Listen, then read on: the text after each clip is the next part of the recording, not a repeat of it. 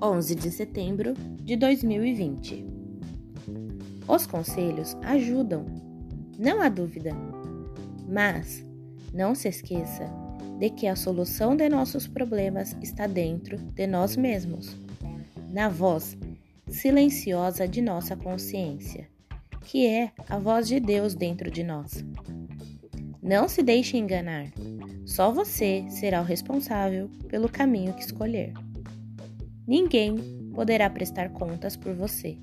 Procure, portanto, viver acertadamente de acordo com a sua consciência. Bom dia!